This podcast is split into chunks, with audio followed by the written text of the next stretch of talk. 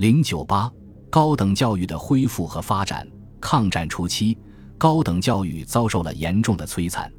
一九三六年有专科以上学校一百零八所，一九三七年则降为九十一所，学生由一九三六年的四万一千九百二十二人降为一九三七年的三万一千一百八十八人。一九三八年以后，国民政府努力进行恢复工作，采取了不少措施。第一，统一师范学院的设置和要求。一九三八年七月，教育部公布师范学院规程。一九四二年八月，又公布修正师范学院规程，对师范学院的设立、培养目标、组织及课程、学生待遇及毕业服务等问题都做了具体的规定。师范学院以养成中等学校之健全师资为目的，师范学院单独设立。师范学院修业期为五年，专科为三年，可设师范研究所、中小学教师进修班，并设立国文、外国语、史地。公民训语、算学、理化等专修科，学生一律住校，免缴学膳费。课程分普通基本科目、教育基本科目、分析专门科目和专业训练科目。从一九三八年度起，中央大学、西南联大、中山大学及浙江大学分别设立了师范学院，并在湖南蓝田设立了第一所独立师范学院。到一九四五年。在国统区共设立了六所独立的师范学院，五所附设于大学的师范学院，共有学生九千零二十六人。第二，统一高校行政机构及其职责，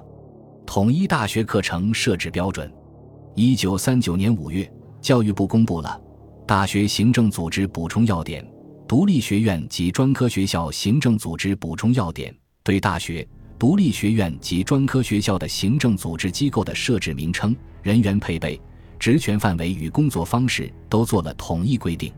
一九三八年，教育部整理大学课程，拟定了文、理、法三学院各学习课程整理办法草案。同年九月，又召开第一次全国课程会议，拟定了文、理、法三学院共同科目表，并予以公布，对各高校课程设置做了原则性规定。一九四零年十月，教育部公布了《大学及独立学院教员资格审查暂行规程》，对大学助教、讲师、副教授、教授的资格做了明确规定。第三，统一大学招生制度和学生学籍管理制度。一九三八年和一九三九年，教育部分别制定并公布了《国立各院校统一招生办法大纲》和《公立各院校统一招生委员会章程》。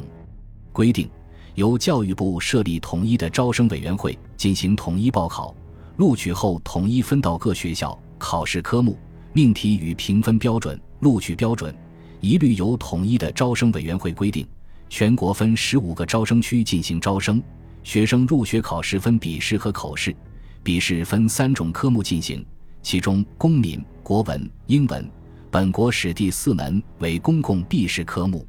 一九四一年后停止全国统一招生。一九四零年五月，教育部制定《专科以上学校学生学业成绩考核办法》，严格成绩考核和升留级制度。一九四一年十一月，又发布《专科以上学校学籍管理规则》一百二十八条，将学生成绩分为操行成绩和学业成绩两项，操行成绩不及格者不予毕业。抗日战争时期的高等教育，在极其困难的条件下有了较大发展。与战前相比，不仅在数量上有了较大发展，而且在教学质量上有了明显提高。到一九四五年，专科以上学校已发展到一百四十一所，学生发展到八万三千四百九十八人。